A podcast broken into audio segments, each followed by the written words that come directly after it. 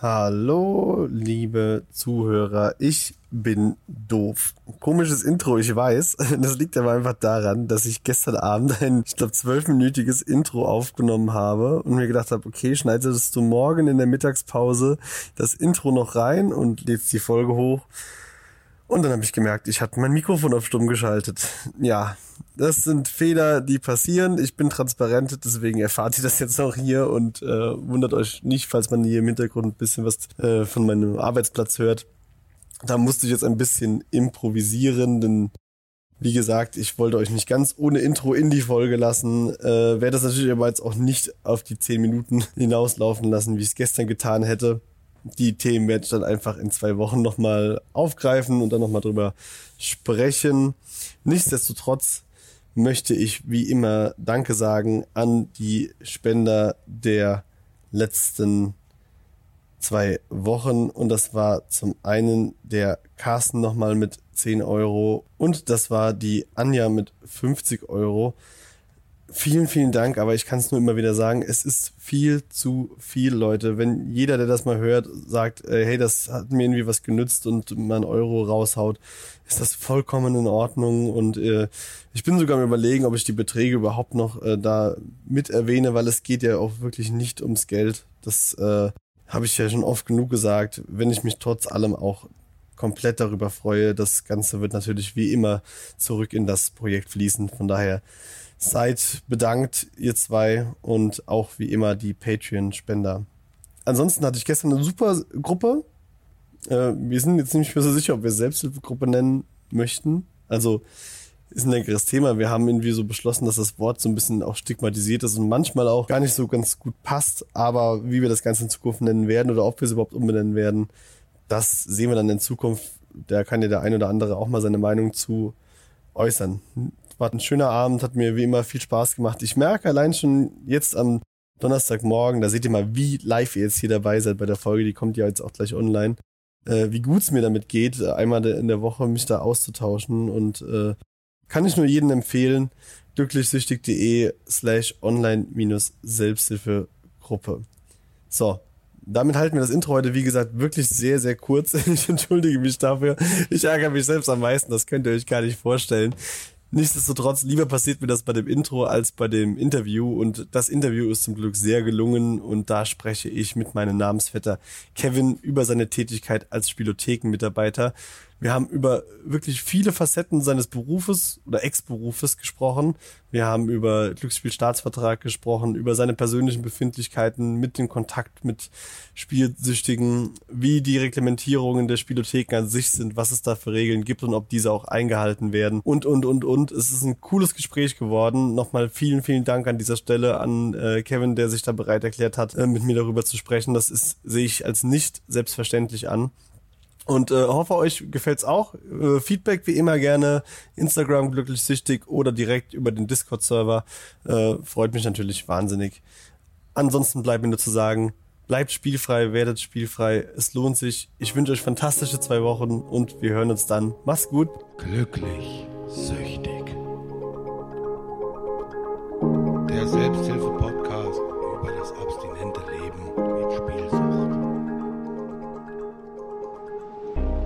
Ich begrüße ganz herzlich meinen Namensvetter und Gast äh, Kevin. Hi, ich grüße dich. Hi, Grüße zurück. Super cool, dass das geklappt hat. Äh, wir haben ja nicht den Namen gemeinsam. Wir haben äh, beide, sage ich mal, damals äh, Hopper aufgefüllt. Ich nehme Richtig. an, das ist der Begriff. ja. Der Unterschied ist, du hast damit dein Geld verdient und ich habe mein verdientes Geld reingeschmissen. ja, das stimmt wohl. Aber nichtsdestotrotz äh, fand ich das einfach ganz witzig, als ich mir da im Vorfeld drüber Gedanken gemacht habe. Also für die Leute, die mit Automaten oder sage ich mal mit den klassischen Spielautomaten nichts zu tun haben, ähm, der Hopper ist der Geldspeicher des, des Spielautomates. Kann man so sagen, oder? Ja, das ist meistens so zwei Euro, manchmal auch 10 Cent Hopper oder 20 Cent Hopper. Das ist so dann so der Geldspeicher im Automat, richtig. Ich habe ja gerade schon äh, angeteasert, dass du dein Geld damit verdient hast. Das heißt, du warst als Mitarbeiter in einer Spielothek tätig. Das ist richtig, ne? Richtig. Circa zwei Jahre, wobei davon sieben Monate wegen Corona bedingt geschlossen war. Ja, das tut mir auch äh, für dich äh, natürlich wirklich leid als, als Arbeitnehmer. Äh, für die Industrie äh, kann ich da leider keine Träne verdrücken. Aber ja, da hast du recht. Wurdest du wenigstens weiter bezahlt oder, äh, oder warst du auf, auf Minijob-Basis dort? Nee, ich war Vollzeit, das heißt, ich habe äh, Kurzarbeit bekommen. Das Na, hat, ist dann gestapfelt, 60 Prozent die ersten Monate, dann mal 70 Prozent. Bei dem Lohn ist es dann auch nicht so die Menge gewesen, sage ich mal. Ja, der Lohn ist tatsächlich so ein Ding, was ich äh, in der Vorabrecherche, weil ich einfach mal wissen wollte, was schreiben denn die Leute zu diesem Berufsfeld äh, online so, ist ein ganz großes Thema auch. Ne? Also reich wird man davon auf jeden Fall schon mal nicht. Ja, gerade auch mit den ganzen Arbeitsfeldern, mit was du da zu tun hast, so. Und dafür hast du einen Mindestlohn und vielleicht ein bisschen Nachtzuschlag und das war's eigentlich auch. Wie bist du so auf den Job gekommen, wenn ich fragen darf? Ähm, ich habe dringend einen Job gesucht, bin dann ähm, umgezogen und dann wurde direkt da die Stelle frei in dem Ort, wo ich hingezogen bin. Und dann habe ich gedacht, gut, dann mache ich das jetzt einfach übergangsweise und dann kam noch Corona dazwischen, dann kam neue Planung irgendwie nicht so richtig zustande. Ja, und dann bin ich da irgendwo zwei Jahre hängen geblieben. Und hattest du vorher schon Berührung mit dem Thema Glücksspiel? Also für dich ähm, persönlich ja. jetzt? Also ich persönlich ähm, nicht, aber mein damaliger bester Freund, der hatte, äh, war spielsüchtig. Ähm, ja, hat es dann aber auch auf die Kette bekommen. Ja. Das ist natürlich ein krasses Szenario. Also äh, war er schon weg davon, als du dort angefangen hast zu arbeiten? Oder? Ja, ja, tatsächlich ja. Okay, und was hat er so dazu gesagt, als er, als er gehört hat, was du da beruflich machst? Um, gar nicht viel. Er hat gemeint, äh, wir hatten da schon weniger Kontakt, also wenig bis gar nicht mehr. Ähm, und er meinte dann nur so, ja, dann, ich sollte doch wenigstens auf die Kunden dann ein bisschen achten. Und dann vielleicht so die eigene Erfahrung dann reinspielen lassen irgendwie. Und nicht nur für aus Arbeitnehmersicht. Das ist echt ein interessanter. Ja, Arbeitgebersicht. Das ist auf jeden Fall ein interessanter Punkt. Da würde ich später auf jeden Fall noch mal ein bisschen tiefer drauf eingehen. Aber du persönlich hattest keine Berührung mit, mit dem Thema Glücksspiel für dich persönlich. Also oder mit Spielotheken. Nein, Nein ich habe ähm, danach mal ab und zu mal gespielt, so für ein paar Euro, aber auch nicht äh, regelmäßig oder so. Okay. Das nicht. Aber das ist ja schon mal interessant, dass es dann trotzdem äh, irgendwie so ein Stück weit äh, angefixt hat, mal da ein, zwei Euro zu spielen. Aber wenn man dann natürlich stabil ist mit sich persönlich, dann kann man das mit Sicherheit auch mal machen. Ähm, ja. Wobei ich auch von vielen gehört habe, die im Zuge ihres Berufs da auch äh, richtig selbst in die Spielsucht reingerutscht sind. Ja, da hatten wir, wir hatten auch ähm, einige Kunden, ähm, die kannte ich dann auch aus anderen Spielotheken, die waren dann bei uns wirklich Stammgäste. Weil man darf ja in der eigenen Spielothek in der Regel eigentlich nicht, also wenn es eine seriöse, wenn man das so sagen kann, äh, Spielothek ist, nicht selber da spielen. Aber dann sieht man diese Mitarbeiter meistens dann in der Spielothek im nächsten Ort sitzen nach der Schicht. Das kommt sehr, sehr häufig vor, ja. Aber das ist geduldet oder ist das eigentlich technisch gesehen äh, auch nicht so gerne gesehen oder, oder ist das einfach eine Grauzone, wenn man dann woanders hingeht nach, der, nach Feierabend? Woan woanders darfst du spielen gehen. Du darfst nur nicht in äh, was zu deiner eigenen Firma gehört. Also wenn es jetzt auch eine Filiale von der eigenen Firma ist, da dürfst du nicht hin. Ähm, aber ein andere, selbst wenn die im gleichen Ort ist oder so, das ist gang und gäbe. Ach so, also wenn ich jetzt beispielsweise, sagen wir mal einfach, wir haben ja vorher ausgemacht, dass wir den Namen bei denen nicht sagen. Ich weiß es jetzt auch wirklich nicht. Aber wenn ich mhm. jetzt zum Beispiel in der Merkur-Spielothek arbeiten würde und die hätte noch eine Zweigstelle, dürfte ich dort auch nicht hingehen. Genau, also, also bei meiner Firma war das so, dass du zumindest in, unseren Filialen durftest du nicht spielen.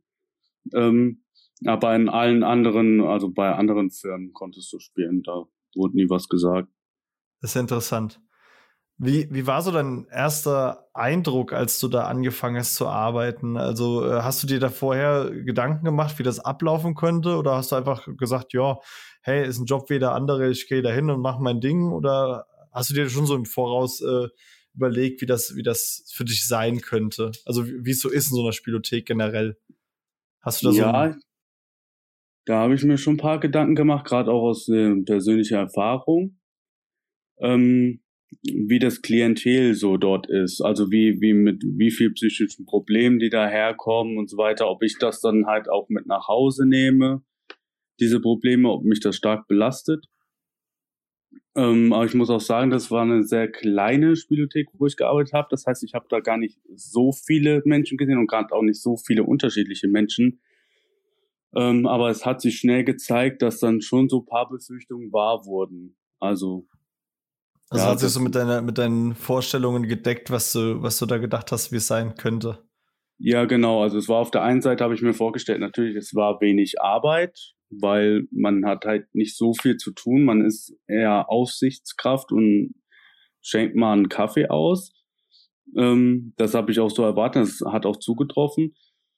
Mm, aber mit den Kunden war es dann auch so, die, diese, diese Schwierigkeit, dass sie, dass die Kunden dann Geldprobleme hatten und dann wieder kamen und du standst dann so in dem Dilemma zwischen wirtschaftlicher Sicht des Unternehmens, was du ja eigentlich fördern sollst, aber zeitgleich auch den Spielerschutz. Also du warst da immer zwiegespalten. Das war mir irgendwo auch von vornherein schon klar. Ja, das stelle ich mir auch echt belastend vor. Ja. Stichwort Spielerschutz hast du gerade schon so genannt. Ähm, jetzt ist meine persönliche äh, Spielothekenzeit wirklich sehr, sehr lange her. Also ich habe ja damals äh, vor äh, sieben Jahren nochmal den Schwenk in den Online-Bereich gemacht. Und da war das für mich auch schon fast äh, nicht, also abgeschlossen ist immer so ein falsches Wort, aber äh, kein Thema mehr so gesehen. Ähm, dementsprechend, ich habe auch ganz viel, was diese Schutzmaßnahmen angeht, gar nicht mehr live selbst miterlebt. Also es ist ja zum Beispiel so, oder fangen wir mal anders an. Gab's, gibt es in den Einarbeitungsphasen, wenn ich bei einer Spielothek anfange zu arbeiten, gewisse Schulungen für problematische Spieler oder das Verhalten mit, mit äh, suchtgefährdeten Menschen, dass ihr da lernt, wie ihr damit umzugehen habt oder auf die Leute zugehen könnt? Oder war das so im Vorfeld überhaupt kein Thema? Ähm, doch, das ist ein guter Punkt, weil äh, wir haben eine interne Schulung, die ist einmal im Jahr. Ähm, die ist aber, glaube ich, immer relativ Anfang bis Mitte des Jahres gewesen. Das heißt, ich habe im November 2019 angefangen und meine erste richtige Schulung, also Einarbeitung natürlich vor Ort, so wie was da funktioniert, hatte ich direkt. Aber die Schulung, was Spielerschutz angeht, hatte ich dann erst nach drei, vier, fünf Monaten. Und die hat man dann, wenn man die einmal gemacht hat, hat man die dann wieder alle zwei Jahre eine Auffrischung. Okay. Kannst du so ein bisschen Einblick geben, wie, wie so eine Schulung abläuft? Also ist das, geht es da um zwei Stunden, drei Stunden, eine halbe Stunde? Kriegt man da einfach nur ein Arbeitsblatt hingelegt und äh, kriegt gesagt, lest dir das mal durch? Oder ist das wirklich so eine aktive Schulung? Ähm, ja, ich kann das nicht richtig beantworten, weil ich hatte meine einzige Schulung 2020 und das war Corona-bedingt dann nur in abgespeckter Form. Ähm, das heißt, da konnte man nicht richtig intervenieren, sondern das war wirklich, da war ein, ähm, ja, der den Lehrgang gehalten hat. Das ging über vielleicht vier, fünf Stunden. Dann hat er an PowerPoint irgendwie paar Folien gezeigt und auf was man achten soll ähm, wie man mit Kunden umgehen soll, ab wann ähm, Spieler als äh, spielsüchtig gelten, laut seiner Meinung. Ja, und dann musste man das am Ende irgendwie wiedergeben. Also er hat dann auch ein paar Nachfragen gestellt, ob man das verinnerlicht hat. Und dementsprechend hat man dann ein Zertifikat ausgestellt bekommen. Das da muss ich ja zumindest mal fairerweise sagen, es ist, es ist aber mehr, als ich es erwartet habe. Muss ich ja. ganz ehrlich sagen. Also, äh, das hätte ich mir auch noch äh, schlechter vorstellen können, was die, zumindest die, die theoretische Vorbereitung auf, auf so einen Fall angeht. Also vier, fünf Stunden klingt ja jetzt ja wirklich, dass es so ein bisschen ausführlicher auf jeden Fall auch abgelaufen ist. Ja, normalerweise geht das sogar über einen ganzen Tag, also mhm. über sieben, acht Stunden, wenn es jetzt nicht Corona-bedingt so verkürzt worden wäre. Also es ist tatsächlich ein kompletter Arbeitstag, den wir da verbringen, normalerweise. Ja, da muss man fairerweise sagen, das ist äh, besser, als ich es erwartet habe, auf jeden Fall. Habt ihr auch so eine Art, ähm, ich weiß jetzt nicht von der Hierarchie, du sagtest jetzt auch, du warst in einer relativ kleinen Spielothek. Gab es auch irgendwie so, sag ich mal, einen Vorgesetzten, der immer vor Ort war, der da auch für sowas Ansprechpartner sein könnte? Wenn du zum Beispiel sagst, hier, ich glaube, da gibt es ein Problem und äh, vielleicht sollte man da mal was machen. Ähm, ja, wir, wir, also meine oberste Chefin, die habe ich eigentlich nie gesehen, weil wir hatten verschiedene Filialen und der Sitz war schon ein bisschen weiter weg von der Firma. Ähm, aber wir hatten natürlich eine Filialleitung und da konntest du dann nachfragen oder auch mal einen Input geben, so der und der, der hat irgendwie Probleme und der macht Ärger oder es gibt so und so Fälle. Und dann hat auch meine Filialleitung mal gemeint, okay, dann schicken wir den jetzt mal für zwei Wochen oder so, sagen wir ihm, er soll mal nicht kommen. Also sowas haben wir schon gemacht. Das Aber das war eher bei Problema also Problemspieler äh, in Form von der Machtprobleme. Genau, weil das eine sehr kleine, das muss ich auch dazu sagen, ja eine sehr kleine Spielhalle war mit ähm, ja eigentlich nur einen sehr engen Kreis an Stammgästen und da war es natürlich wieder aus unternehmerischer Sicht, dass die Filialleitung dann natürlich auch nicht mit irgendwie schlechten Zahlen ja hantieren wollte und das heißt, wenn du dann irgendwie einen Kunden hast, der viel Geld dort lässt, der dann nach Hause geschickt wird, dann wäre dann wieder Druck von oben gekommen. Das ist dann immer so, als Filialleiter hast du dann auch so, ja, wie handelst du jetzt richtig? Hm. Also muss, muss man sich da auch tatsächlich rechtfertigen, wenn ich jemanden nach Hause schicke quasi? Ja, ich denke ähm, nicht direkt, wenn man die Person nach Hause schickt, sondern einfach, wenn daraufhin die Folgen so sind, dass dann die Zahlen irgendwo irgendwie rapide runtergehen würden. Wenn man irgendwie dieses System anfangen würde. Ähm, weil es gibt schon viele Fälle, wo man sagen kann, ja, das ist an der Grenze zu, zu, dass es problematisch wird.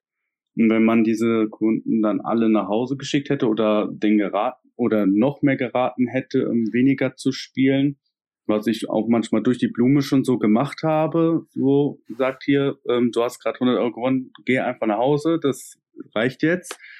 Ähm, aber wenn die Zahlen dann runtergegangen wären vom, vom Gewinn, dann wäre, glaube ich, schon der Druck da gewesen. Also es war auch eher so, äh, so ein halbherziges äh, Versuchen zu helfen, zu sagen, hey, lass das doch jetzt mal oder äh, sag ich mal, in die Richtung geschoben. Also genau, nicht so mit Konsequenzen, sondern wirklich zu sagen, so durch die Blume, hey, mach mal langsam. Genau, wenn jemand jetzt irgendwie, keine Ahnung, wir hatten öfter mal die Fälle, da haben Leute 200, 300 Euro reingeworfen, haben das dann verspielt und haben dann aber irgendwie dann doch mal einen Gewinn wieder 200, 300 Euro wieder den kompletten Einsatz wieder drauf gehabt. Dann hat man schon mal gesagt, hier, das ist ein Zeichen, ja. Genau das Geld, was du reingeworfen hast, nimm das Geld und dann geh einfach so nach dem Motto. Ja, aber da, das ist ja leider der Punkt, der bei einem Spielsüchtigen dann einfach nicht mehr fun funktioniert ja. in dem Moment. ja, man, man hat zwar immer wieder trotzdem versucht, ähm, manchmal ist es tatsächlich trotzdem noch angekommen. Da habe ich auch gemerkt, okay, bei den Leuten ist dann wahrscheinlich noch, ähm, also die Hoffnung da, dass sie das kontrollieren können. Ähm, aber es gab auch wirklich Fälle, ja, da, da konnte ich aber auch reden, wie ich wollte. Hast die du ja? mit den Leuten auch, sage ich mal, manchmal mitgefühlt, wenn die dann äh, äh, wirklich so jetzt den Fall, wie du ihn eben genannt hast, und danach hat das vielleicht nochmal verspielt? Also, oder war, war das für dich dann einfach so, ja, selbst schuld? Von, einfach so vom Gedankengang her? Nee, das war, das war schon so, dass die, dass die meisten Leute auch dahin gekommen sind, weil sie ähm, ja, man hatte schon oft den Eindruck, dass die Leute wenige Menschen in ihrem Umkreis haben. Also wir hatten viele Stammkunden, die haben wirklich 10, 12, 14, 16 Stunden bei uns verbracht. Mhm. Und die waren schon vor meiner Schicht da und sind dann bis nachts um vier geblieben. Ähm, und da hatte man schon irgendwie das Gefühl, ähm, ja, die kommen jetzt nicht aus äh, Spaß an der Freude her, sondern weil sie schon irgendwie so ein Problem haben. Und ja, aber man war, hatte irgendwann, man war irgendwie die Hände gebunden, den Menschen wirklich zu helfen. Ich, ich habe mir auch im Vorfeld äh, dazu Gedanken gemacht und wir haben ja auch äh, so eine äh, so ein Chatroom mit äh, anderen Betroffenen und Angehörigen, wo wir auch im Vorfeld über das Thema gesprochen haben. Also weil ich gesagt habe, dass ich mit dir diese Folge aufnehme und äh, da war auch so die Frage von, wie geht man damit um und äh, wie viel, äh, sage ich mal, muss da ein Mitarbeiter in dem Moment beitragen, um zu helfen. Und ich habe mich äh, in dem Zuge auch daran erinnert, ich habe ja selbst jahrelang in der Gastronomie gearbeitet Und ich kann mich da genauso wenig, äh, also von der Schuld freisprechen. Also ich habe so viele Leute an den Theken gehabt, die einfach rotzervoll waren. Du hast gemerkt, also die kamen sehr regelmäßig, die haben sehr intensiv getrunken, dann haben die auch mal versucht aufzuhören, dann wieder mehr getrunken. Und am Ende hast du ihnen trotzdem wieder was hingestellt, obwohl du eigentlich wusstest, das ist jetzt nicht gut, was, was du da gerade ja. unterstützt. Aber auf der anderen Seite hat man es einfach ein Stück weit ausgeblendet und quasi gesagt, naja, es ist halt sein Problem und nicht meins und ich kann nicht die Welt retten. Und äh, man muss ja auch immer noch dazu sagen, es ist halt auch, äh, man ist ja auch sage ich mal, in dem Moment Service-Mitarbeiter, äh, äh, Dienstleister und äh, kein mhm. Seelsorger und wenn derjenige sich nicht helfen lassen möchte. Deswegen muss ich sagen, ich kann es komplett nachvollziehen, dass man mal zwar hier und da versucht, was, was zu sagen, aber dass, dass das halt auch dabei dann, sage ich mal, bleibt, äh, kann ich persönlich zumindest auf jeden Fall äh, verstehen, voll und ganz. Ja, das war ja auch das Problem, dass gerade jetzt dann auch so die letzten zwei Jahre, dann war das ja auch in Kurzarbeit, dann hat es wieder aufgemacht und dann hatte man ja auch irgendwo selber ähm, die Freude, dass man wieder Geld, also wieder voll Geld verdienen konnte. Und dann hatte man ja auch irgendwo die Befürchtung, ah, wenn man jetzt den Job verliert, hat man ja dann selber, weißt du, auch gerade ein Problem. So, weil man da die laufenden Kosten hat. Ja, und dann ist man immer irgendwie in so, in so einem Spagat zwischen ähm, guter Mitarbeiter sein ähm, aber auch, ähm, du siehst hier gerade Leute, die, keine Ahnung, ja, teilweise auch wirklich die Existenz verspielen. Ja, das war wirklich ein sehr, sehr schwieriger Spagat. War die Spielhalle nach äh, Wiedereröffnung relativ schnell wieder beim Alten, was das Publikum anging, oder hat sich da viel getan? Es hat sich teilweise viel getan. Wir haben einige Stammkunden, die nicht mehr gekommen sind, also die ich danach nicht mehr gesehen habe. Am Anfang hat es sowieso ein bisschen gedauert. Ich denke, da ging es noch um die Maßnahmen, die waren zu hoch. Ähm, der Aufwand war zu hoch, um überhaupt spielen zu können. Weiß ich nicht. Da muss ich dir sagen, also äh, als süchtiger Spieler, äh, da, da ist keine Maßnahme zu hoch in dem Moment, wenn du zocken willst. Ja, das waren dann wahrscheinlich die Leute, die jetzt noch nicht, äh, noch nicht so äh, an der Schwelle waren, denen, denen das vielleicht sogar gut getan hat, dass mhm. es so lange zu war, weil sie sich davon lösen konnten. Aber wir hatten wirklich auch dann wieder, wieder viele Stammkunden, die erst, die haben schon, die haben schon zwischenzeitlich äh, die Filialleitung angerufen, ähm, wann macht ihr wieder auf? Mhm. Ja, das gab's auch sehr häufig. Ah, das ist schon, das ist schon schlimm auf jeden Fall. Ja. Hast du äh, für dich ein gutes Gespür gehabt, wenn jemand, sage ich mal, Probleme hatte oder also wirklich tiefer gehende Probleme, also oder äh, ob jemand einfach nur wirklich zum Spaß da war? Weil, also ich persönlich kann das nur aus meiner Erfahrung sagen, ich, äh, ich konnte immer sehen, ob jemand das erste, zweite, dritte Mal in der Spielothek gesessen hat oder das äh, hunderttausendste Mal. Ja, wir haben, ich weiß nicht, wir hatten viele, Sta also die sind wahrscheinlich immer noch Stammgäste, also ich hatte da Stammgäste, ähm, die konnten das sehr gut überspielen, wo ich aber schon dachte, ähm, nee, das ist nicht so. Also die haben immer gemeint, ja, die machen das nur so als Zeitvertreib und ja, aber und das haben die meisten gesagt. Also niemand gibt, glaube ich, gerne zu, dass er ein Problem hat. Ähm, das ist dann immer so, also ja, das ist so ein Zeitvertreib, aber man hat schon bei den meisten erkannt, wenn sie, gerade wenn sie jeden Tag kommen oder in regelmäßigen Abständen kommen, mit welchen Einsätzen sie spielen, wenn die Einsätze höher werden, ja, man hat das schon erkannt. Hm. Gab es auch so, sage ich mal, also ich kenne so, sage ich mal, diese typischen sehr ruhigen Spieler, wo du auch das Gefühl hast, eher ruhige, einsame Leute oder auch kommunikativ einsam und diese richtig aggressiven Typen, also äh, was gab's da so für Publikum? Wenn es Stammkundschaft war, wahrscheinlich alle eher ein bisschen still bis äh, ruhig, weil schätze ich mal, ne? Ja, das war wirklich so. Die äh, haben auch oft noch äh, die Kommunikation gesucht. Also da konnte man wirklich, die haben auch noch Getränke bestellt und dann hat man sich auch mal dazu gesessen und mal gehört, was bei den Leuten so abgeht. Ähm, so richtig aggressiv wurde ähm, tatsächlich so richtig aggressiv und vielleicht ein, zwei Fälle mal, wo es ein bisschen lauter wurde. Aber ansonsten hat man bei den Leuten nur gemerkt, dass die fröhlich reingekommen sind und dann ähm, still rausgegangen sind, so dass du es schon teilweise so schnell gar nicht mitbekommen hast. Hm. Genau, sind sie raus. So dass du noch nicht mal irgendwie da irgendwie gesehen hast, so genau wie viel haben sie verloren und was ist jetzt los. Da war schon die Tür auf und da waren sie schon draußen. Und da hast du Hm. schon gemerkt bei den Leuten, mh, ja, die haben jetzt wieder zu viel verspielt, was sie gar nicht wollten.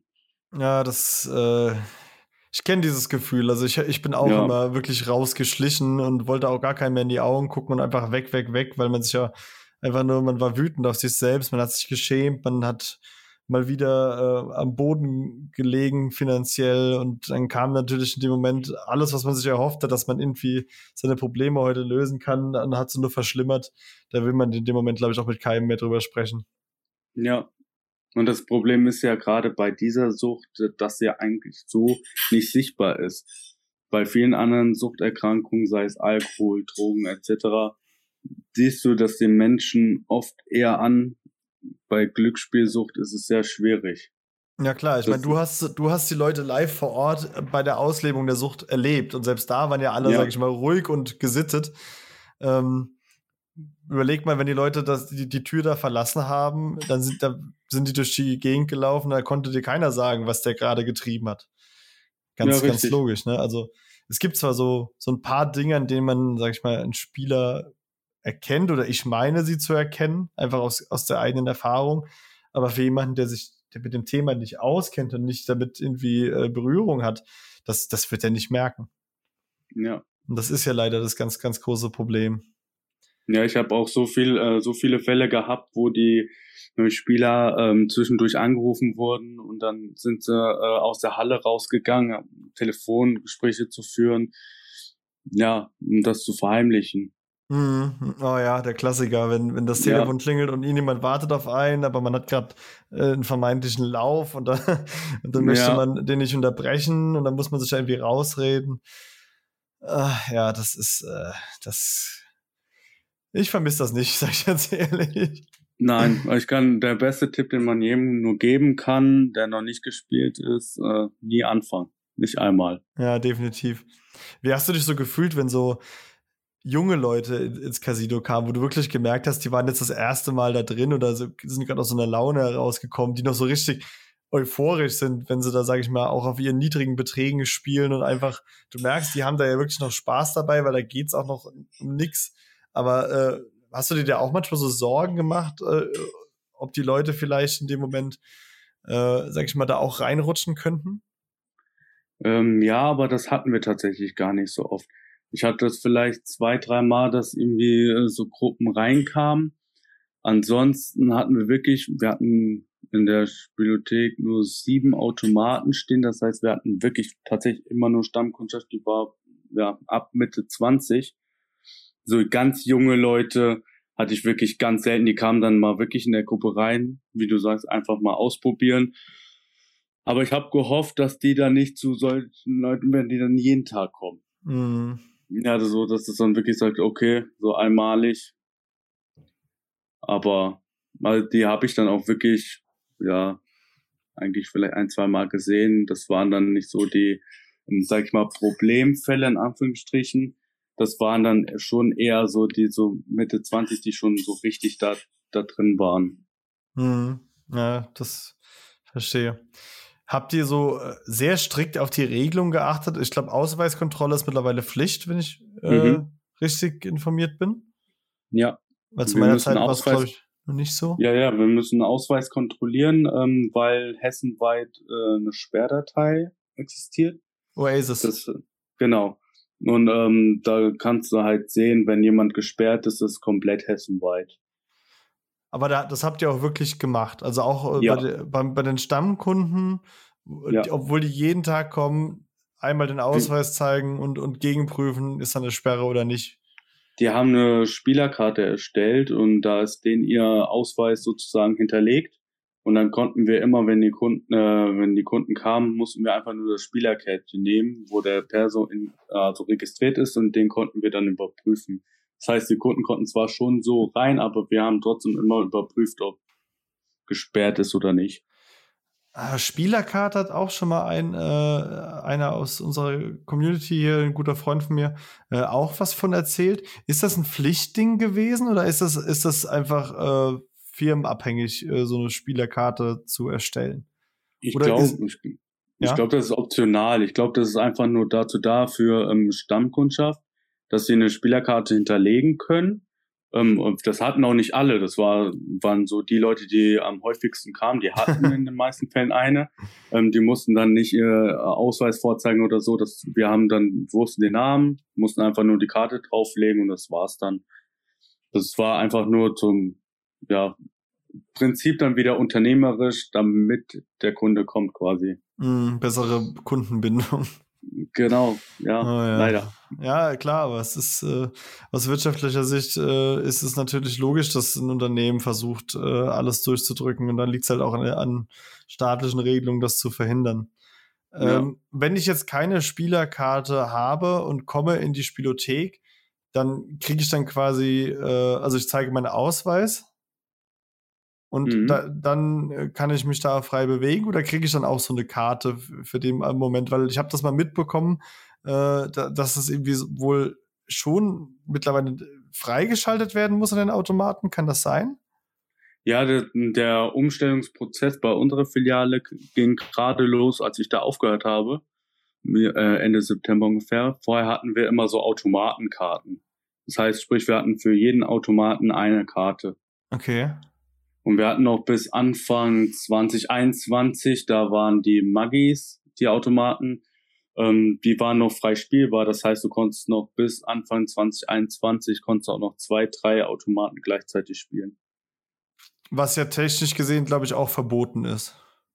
Gen ja, aber da war die Zulassung, ähm, die Zulassung noch vorhanden, dass, dass die ohne ähm, ähm, Automatenkarte äh, spielbar sind. Und jetzt ab äh, Anfang 2021 darf wirklich nur noch eine einzige Karte, also ein Automat pro Kunde Mhm. ausgegeben werden. Das klingt ja alles auf jeden Fall schon mal immens verbessert im Vergleich zu, zu meiner Zeit damals.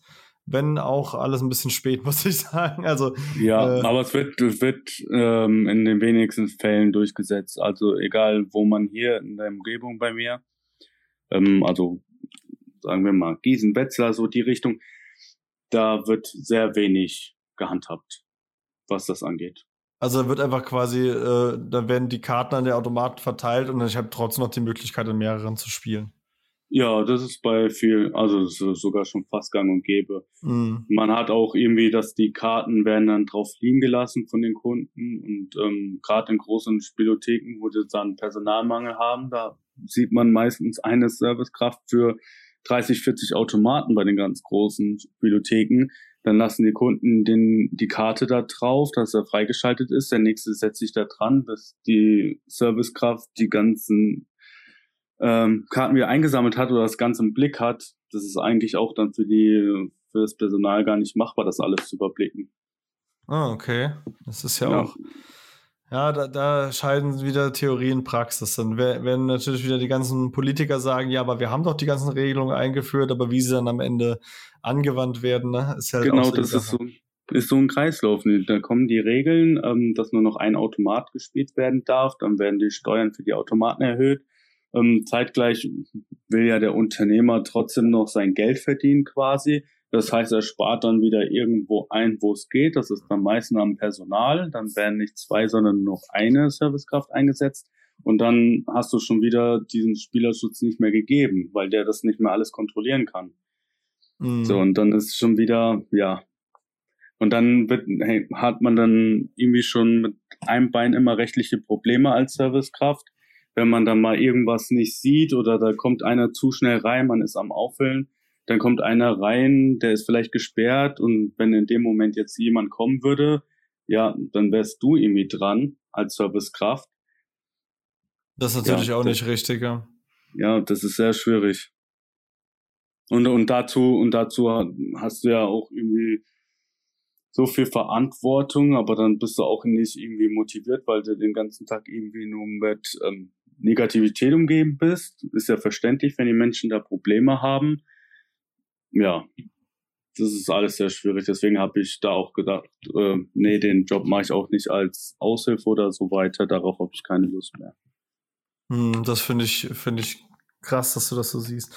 Ich habe auch von vielen Leuten online gelesen, die das schon über Jahre machen und die, die sind überhaupt nicht auch auf diese Themen eingegangen. Glaubst du, dass, sage ich mal, so Prävention und dieses, die Gedanken, die du dir machst, äh, gang und gäbe sind? Oder ist das eher weniger ausgeprägt? Also ich, ich habe das jetzt so wie von dir jetzt auch noch von keinem anderen gehört, muss ich sagen.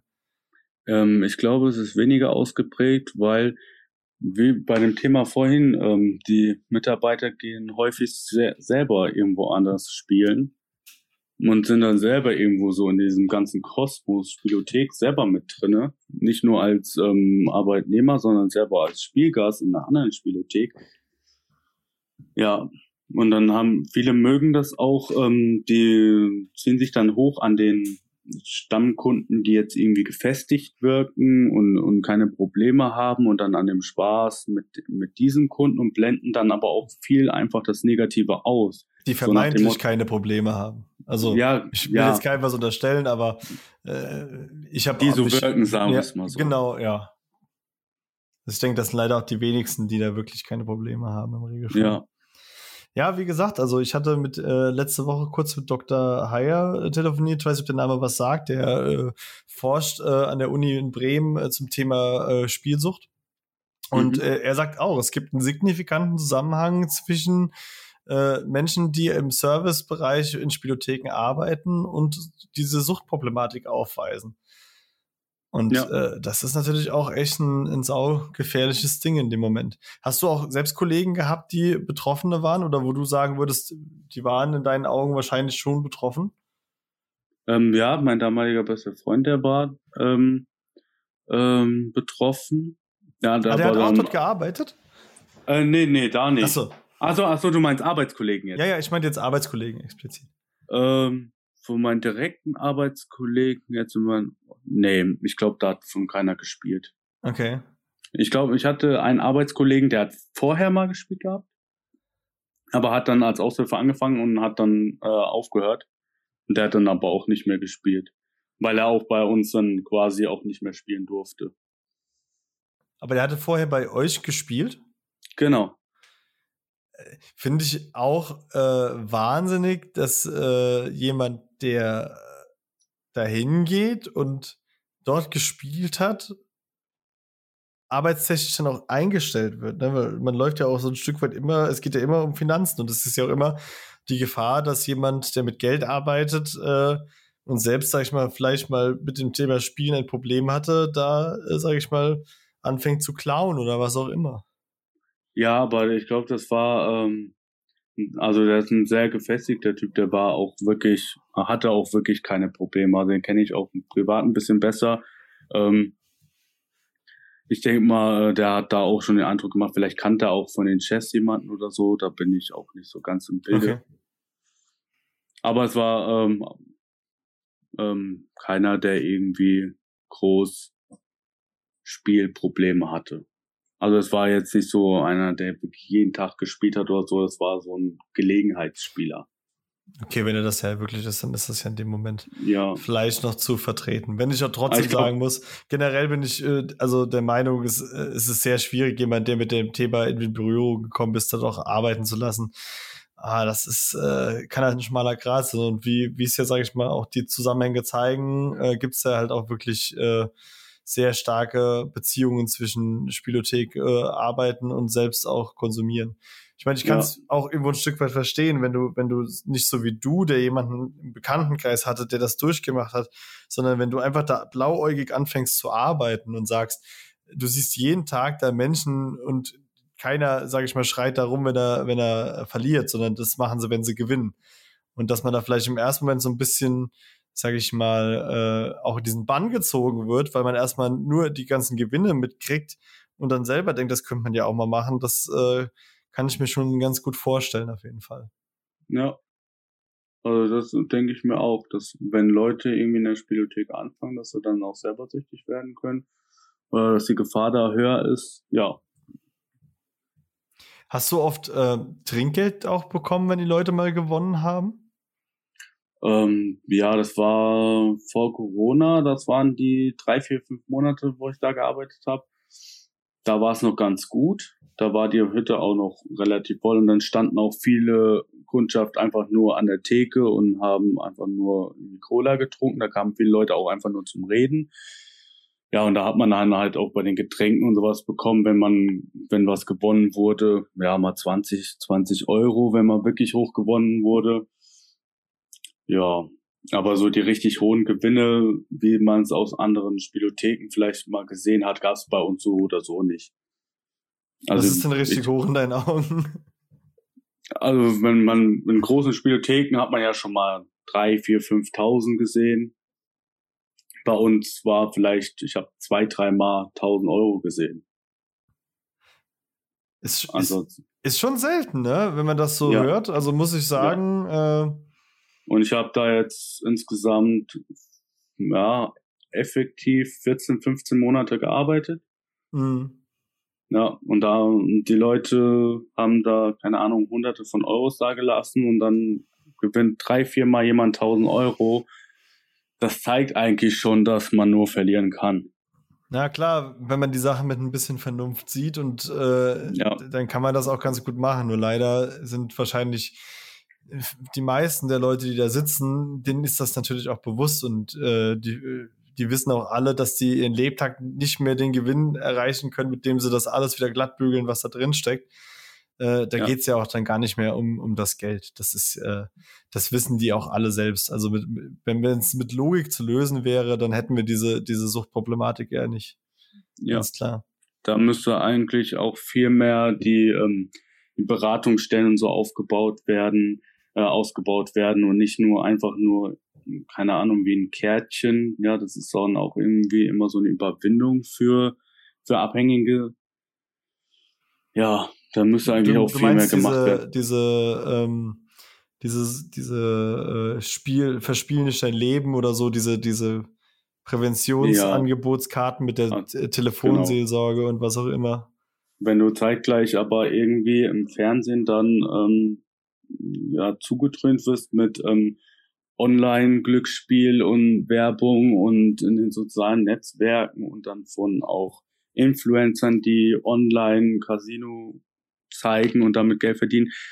Dagegen kommt irgendwie so ein Kärtchen in der Spielothek einfach nicht an.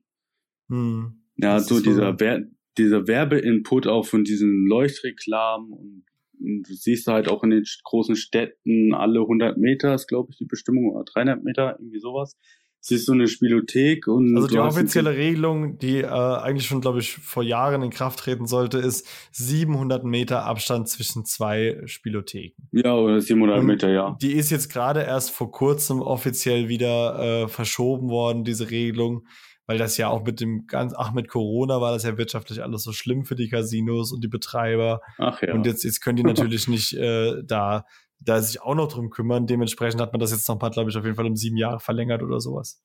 Ja. Ja. Aber ich verstehe aber auch nicht, warum jetzt von der Politik dann gesagt wird, okay, ähm, Glücksspiel ist ein Problem, definitiv, aber warum öffnen wir jetzt auch ein legales Online-Glücksspiel? Weil ich habe jetzt in meinen letzten Monaten, das wurde glaube ich im Juni, Juli eingeführt, dass du bis zu 1000 Euro online spielen kannst Mhm. Und ich hatte viele Leute, die saßen dann wirklich bei mir am Automaten und haben dann am Handy weitergespielt. Die haben dann da noch Euros drauf gehabt und haben dann da mit PayPal, weil bei mir in der Halle hatten sie kein Geld mehr zur Verfügung, wollten nicht mehr zur Bank und haben am Handy weitergespielt. Und das, das, das ja. Macht keinen Sinn. Also, dass, du irgendwo da beschränkst, auf der einen Seite lockerst es aber wieder ich finde es super ja. geil, dass du das gerade erzählst, weil genau das ja auch meine Sorge gewesen ist, als der Glücksspielstaatsvertrag äh, ins Leben gerufen wurde oder aktualisiert wurde in dem Sinn, dass ich gesagt habe, ja, eine, eine Grenze ist an sich nicht die verkehrteste Idee, aber es geht ja auch ein Stück weit um die Umsetzung. Wenn ich online 1000 Euro verspielen kann, danach aber noch in jede Spielothek gehen kann ohne Begrenzung, in jedes Wettbüro gehen kann, dann geht das für mich ein bisschen an dem Thema äh, Regulierung vorbei. Ja. Und Da müsste, da müsste das in einhergehen, irgendwie, dass man eine, irgendwie, keine Ahnung, Glücksspiel-Spielerkarte hat, egal ob online oder offline, exakt. Und dann ein Limit hätte. Und dann Exakt. mit dieser Karte oder mit dieser Registrierung irgendwo hingehen, damit die Leute dann sehen, auch vor Ort, okay, und so und so viel wurde schon verspielt. Das wäre sinnvoll. Ich meine, wir, wir, müssen, wir müssen ja nicht lügen, ne? Ganz klar äh, würden auch solche Sachen äh, umgangen werden. Da würde, keine Ahnung, der eine oder andere sich eine extra Karte von seiner Partnerin machen oder sich eine von Klar. sonst wem besorgen.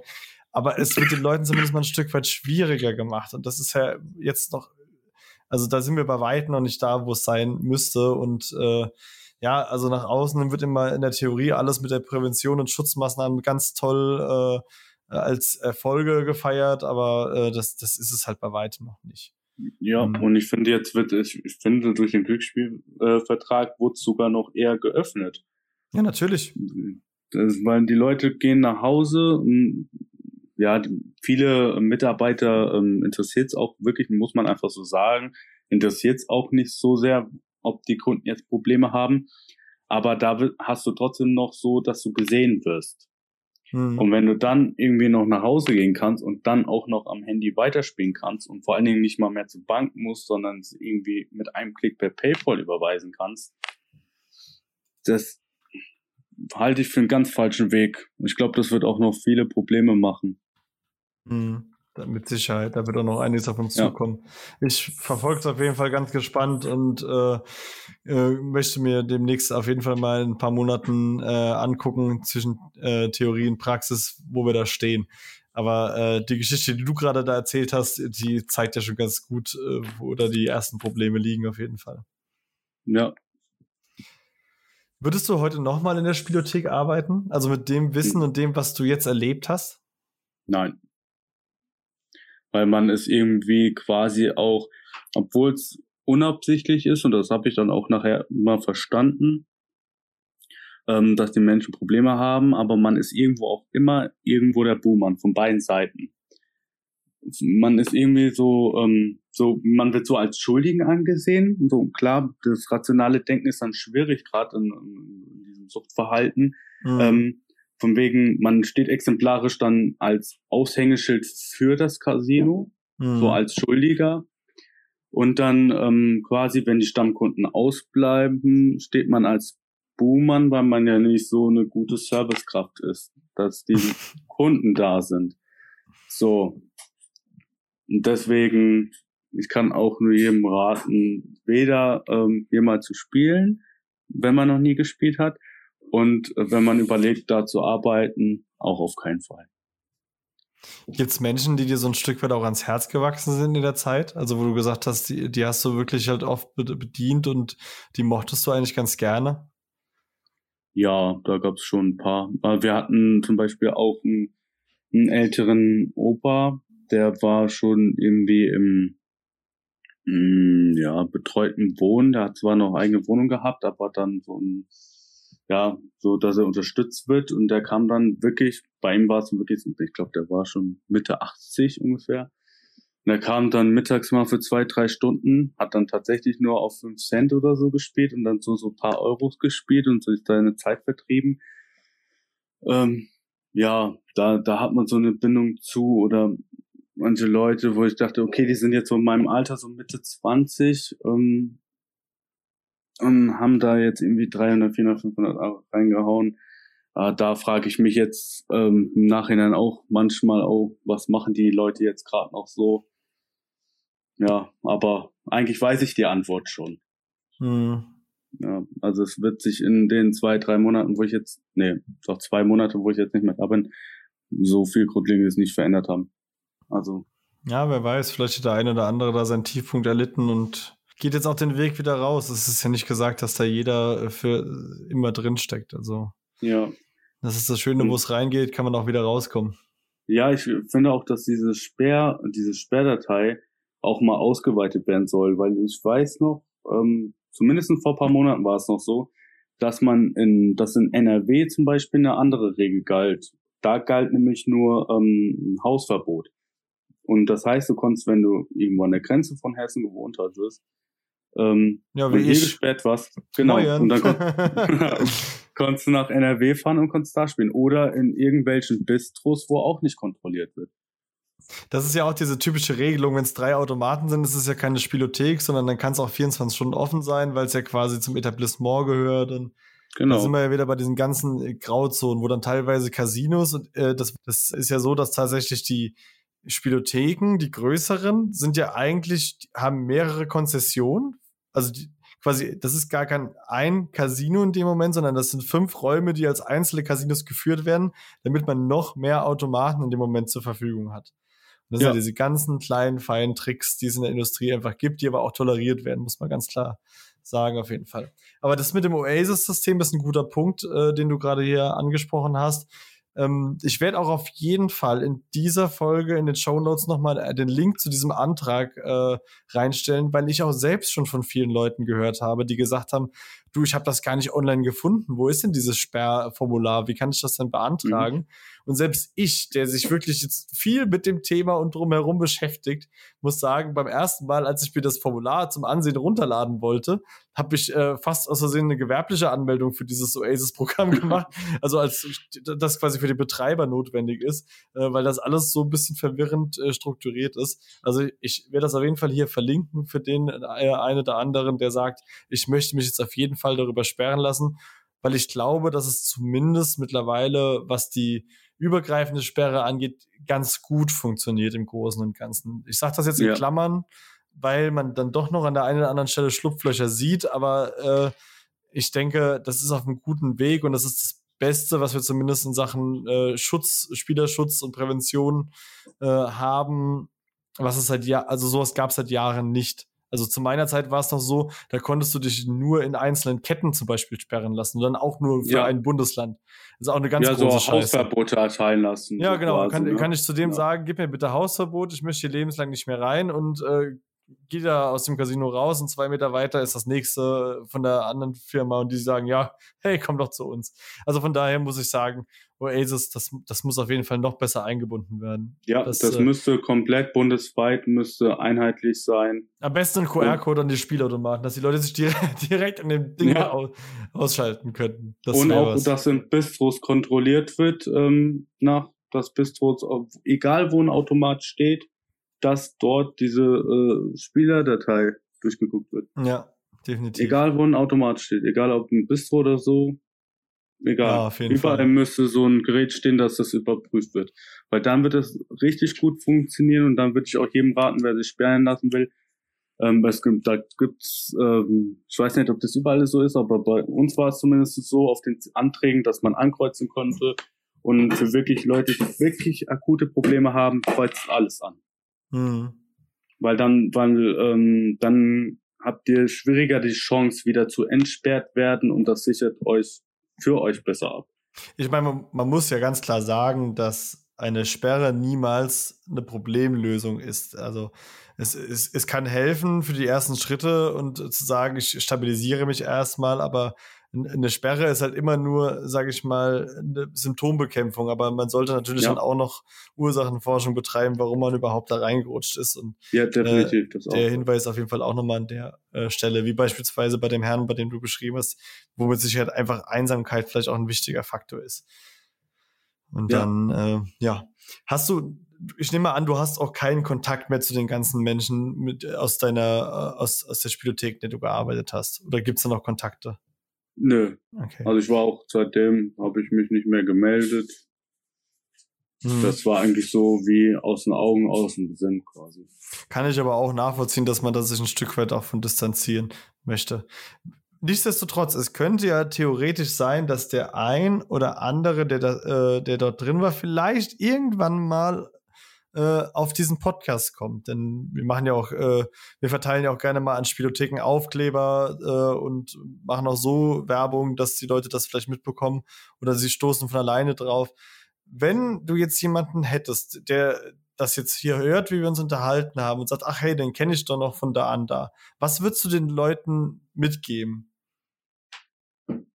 Ähm, dass äh, ähm, wirklich sich hinterfragen sollen, warum sie, warum sie überhaupt dahin gehen. auch dass sie tief in sich gehen und sich selber dann ehrlich zu sich sein sollen, ob sie ein Problem haben. Und wenn sie ein Problem haben, dann sollten sie es angehen. Ähm, ja. Und vor allen Dingen auch den Mut haben, sich zum Beispiel sperren zu lassen. Ähm, Mut haben, vielleicht auch mal bei einer Nummer anzurufen oder Podcasts anzuhören über das Thema wie bei dir. Ja, oder auch in diese, ähm, ne, diese Beratungshotline da mal anzurufen, sich Hilfe zu holen. Guter Punkt auf jeden Ja. Fall. Weil ähm, alleine ist das immer schwer. Das ist aber auch wie bei jeder anderen Suchterkrankung nur, dass man halt diese Sucht nicht so klar sieht wie andere Süchte, wo andere eher intervenieren. So. Und da keine Scheu haben, sich Hilfe zu holen. Das ist ein ganz Mhm. wichtiger Punkt. Was würdest du jedem Menschen raten, der sich vielleicht diese Folge anhört, weil er sagt, ich überlege gerade in der Spielothek zu arbeiten und äh, möchte das vielleicht auch machen? Also würdest du diesen Leuten auch irgendwas wünschen oder ihnen, ihnen was raten, zu sagen, hey, guckt bitte wirklich auf eure äh, Gäste und äh, scheiß mal auf den Umsatz oder äh, macht's am besten gar nicht? Gibt's da auch so Ja. einen Punkt? Ja, der letzte Punkt ist eigentlich der beste. Ich würde am ehesten raten, guckt noch mal die Jobbörsen durch. Eigentlich ist jeder nix Beste, selbst auch Vertrieb oder so, wo du Leuten nur was andrehst oder so, ist besser, weil du da nicht mit, äh, ja, sage ich mal, suchterkrankten Menschen arbeitest und das auch noch fördern sollst. Ja, also ich würde da jedem nur raten, das nicht zu machen. Und wenn man es doch macht, dass man, soweit es in den Möglichkeiten steht, ähm, auch den Leuten rät, dann nach Hause zu gehen oder ähm, auch mal und immer darauf zu achten, dass die Schilder mit den Hotlines ja einfach mal irgendwie mal so irgendwo hinzustellen, wo du weißt, okay, da gucken die mir jetzt mal eher hin oder es mal anzupassen, so so unterschwellig schon, weil das kommt bei den Menschen auch häufiger mal an, wenn du es immer wieder und immer unterschwellig irgendwo so einfließen lässt, wie so die Konfrontation zu suchen, weil das, da denke ich, werden auch viele so auf Abwehr reagieren. Hm. Also niemals dann irgendwie zu den Leuten sagen, du bist süchtig oder so, sondern Hilfestellung anbieten. Oder zu nur auch mal sagen, äh, ja, wie wär's denn, wenn du mit ein paar Tage nimm dir doch mal eine Auszeit oder so. Eher sowas in der Richtung. Ist auf jeden Fall ein guter Punkt. Ja. Ich könnte mir auf jeden Fall vorstellen, dass äh, wenn, wenn mehr Leute wie du, die, sag ich mal, damit so aufgeklärt umgehen, in den Bereichen arbeiten würden, dass da vielleicht dem einen oder anderen eher mal geholfen werden könnte, dass er den Gedankenanstoß für sich auf jeden Fall entwickelt. Ja, das Problem ist halt, dass, es, dass der, der Job ist ja auch, ähm, kann quasi von den Anforderungen erstmal sozusagen jeder machen. So, es war eigentlich nicht viel gefordert. Ich bin da hingekommen, habe mich vorgestellt, ja, und dann wurde ich eingearbeitet. Ein, zwei Tage und dann habe ich die Schicht alleine gemacht. Mhm. So, das heißt, da sind auch nicht so irgendwie Persönlichkeitsanforderungen an den Mitarbeitern so gestellt. Ja, das ist ja, wie du sagtest, du hast ja auch bei einer Kneipe gearbeitet. Das ist ja auch so irgendwie, man soll den Leuten nicht mehr noch ausschenken, obwohl sie schon irgendwie wollen, aber jeden Tag dahin kommen. Mhm. Das ist, ja, sind halt so Jobs, wo du dann halt auch mit, ja, die, die Sucht der Menschen irgendwie unterstützen musst. Aber irgendwie auch laut Spielerschutz sollst du ihnen aber auch helfen. Also es ist ein, kein dankbarer Job. Deswegen hatte ich ja auch gefragt, ob es eine Art Vorarbeiter gibt oder einen Ansprechpartner, weil äh, es ist ganz klar, jemand, der ungelernt ist, der in so einen Job reingeht, weil der, wie, wie du gesagt hast, niedrige Anforderungen hat, von dem kann ich so etwas nicht erwarten. Was ich aber von der Industrie erwarten kann, beziehungsweise von unserem Staat, ist zu sagen, es ist verpflichtend, ein Ansprechpartner vor Ort, der sich in der Hinsicht noch mehr auskennt, was das Thema Suchtprävention angeht, was das Thema Kontaktaufnahme mit einem Süchtigen angeht. Das, das wär- wäre einfach immens wichtig. Ja. Ja. Und ich denke auch da, auch wenn das schon eine Verbesserung ist, ich denke auch, dass da eine einmalige Schulung alle zwei Jahre eigentlich auch nicht ausreicht. Nee, definitiv nicht. Ich meine, für allem- viel, ja? ja. Äh, ja, wir, für andere, wo du mit Menschen arbeitest, die irgendwelche Probleme haben, wird oft eben sogar eine Ausbildung vorausgesetzt. Ähm, Ja, und in dem Falle, wo du mit ähm, so kranken Menschen arbeitest, ähm, da soll dir einmal ein paar Stunden alle zwei Jahre reichen, um damit umgehen zu können. Ähm, ja. Definitiv nicht, das ist vollkommen recht. Und auch, in, auch, auch, auch so in dem persönlichen Umkreis von dem Arbeitenden ähm, ist es dann auch irgendwie nicht so anerkannt, wenn, wenn man dann irgendwie da das mit nach Hause nimmt oder so, weil das ist ja irgendwie nur, du bist ja nur Servicekraft.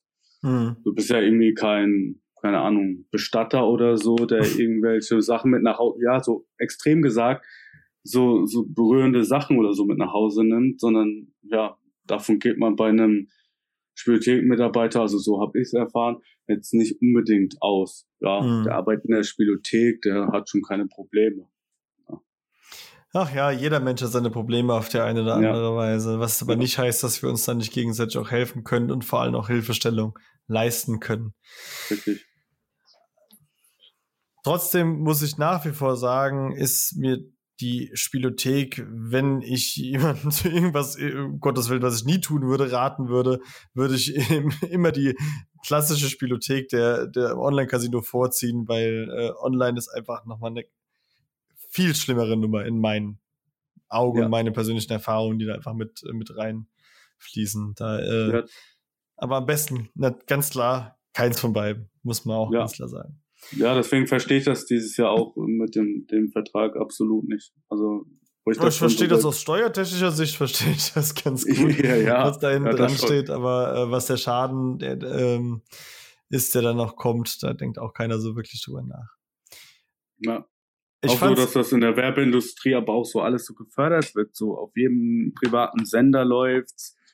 Ähm, jetzt mal ohne keine Werbung zu nennen, ähm, ja, Monte oder, oder Knossi oder mhm. so, die dann irgendwie, keine Ahnung, online vor, vor allen Dingen Jugendliche, die dann erst 18 werden, mhm. die das jetzt schon jeden Tag zugucken, so 15, 20, 50.000 Jugendliche, die sich das jeden Abend angucken, wie die da online zocken für paar hundert oder tausender von Euros, weil es für die irgendwie paar Cent sind. Mhm. Und kriegen da schon ganz falsches Bild vermittelt. Also ja. Ja, also wenn ich gerade, ich bin hier gerade parallel auf Twitch äh, TV und sehe gerade äh, äh, mit dem Text Slots, äh, was da an Videos ist, ne? mit, mit deutschen ja. Texten, äh, deutsche Streamer. Mhm. Ist genau äh, nach wie vor großes Thema. Wird hier auf jeden Fall auch nochmal behandelt zu gegebener Zeit, aber ja. Naja, wir werden nicht in einem Tag die Welt retten können, aber vielleicht haben wir so ein bisschen wenn man ja. nur, wenn man nur einen, einen Menschen da irgendwie rauskriegt oder davor bewahrt, ist es schon geholfen. Genau, das ist das. Deswegen, wenn ihr damals beim Kevin in der Spielothek gesessen habt und ihn gerade wiedererkannt habt, denkt auf jeden Fall drüber nach. Wenn, wenn euer Spielotheken-Mitarbeiter anders heißt, denkt trotzdem drüber nach. Äh, ich fand's super, super spannend, es mal aus der Perspektive eines Mitarbeiters zu sehen, weil auch ich jahrelang von solchen Leuten bedient wurde und äh, gerade diesen Spagat, äh, den du gesagt hast, zwischen Geld verdienen, aber Boomern sein und äh, aber auch Geld reinbringen müssen für das Unternehmen. Sehr, sehr interessanter Gedankengang. Da habe ich mir zum Beispiel auch noch gar keine Gedanken zu gemacht. Vielen, vielen Dank auf jeden Fall dafür. Und sehr eine gerne. letzte Frage habe ich noch. Ja. Kostet mittlerweile äh, das, äh, die Getränke und das Essen in den Spielotheken Geld? Ja, es darf nicht mehr kostenlos sein, weil sonst würde es als ähm, Kundenanlockung. Ah ja, dann, dann ist das doch so, wie ich das gehört habe. Weil ich war mir da jetzt nicht so ganz sicher, ob das, ob das jetzt überall so ist oder ob das nur für gewisse Sachen gilt. Also äh, damals zu meiner Zeit, als ich gezockt habe, da, da, haben die einem noch Zigaretten angeboten sogar. Also das war, war richtig. Ja, das wild. nicht mehr. Nee, ja. kostet jetzt alles ein Euro und auch wir hatten dann noch so Gratisbonbons, so, wo ich da angefangen habe, darf auch alles nicht mehr. Seht ihr, keine Bonbons, macht gar keinen Sinn, da hinzugehen. Lasst es auf jeden nee, Fall. es gibt keine Bonbons mehr und keinen Gratis-Kaffee. Nee, da würde ich auch nicht mehr hingehen. Äh, alles richtig gemacht. Na, wenigstens da sind sehr kurze. ja. ja, cool, dass du mich auch noch da auf jeden Fall noch erleuchten konntest. Vielen, vielen Dank auf jeden Fall. Kein Problem. Alles klar. Ich wünsche dir auf jeden Fall noch einen schönen Abend. Ich wünsche den Hörern auf jeden Fall noch schöne zwei Wochen bis zur nächsten Folge und bedanke mich nochmal vielmals und sage wie immer, Bleibt spielfrei, werdet spielfrei. Es lohnt sich. Macht's gut. Ciao. Ciao.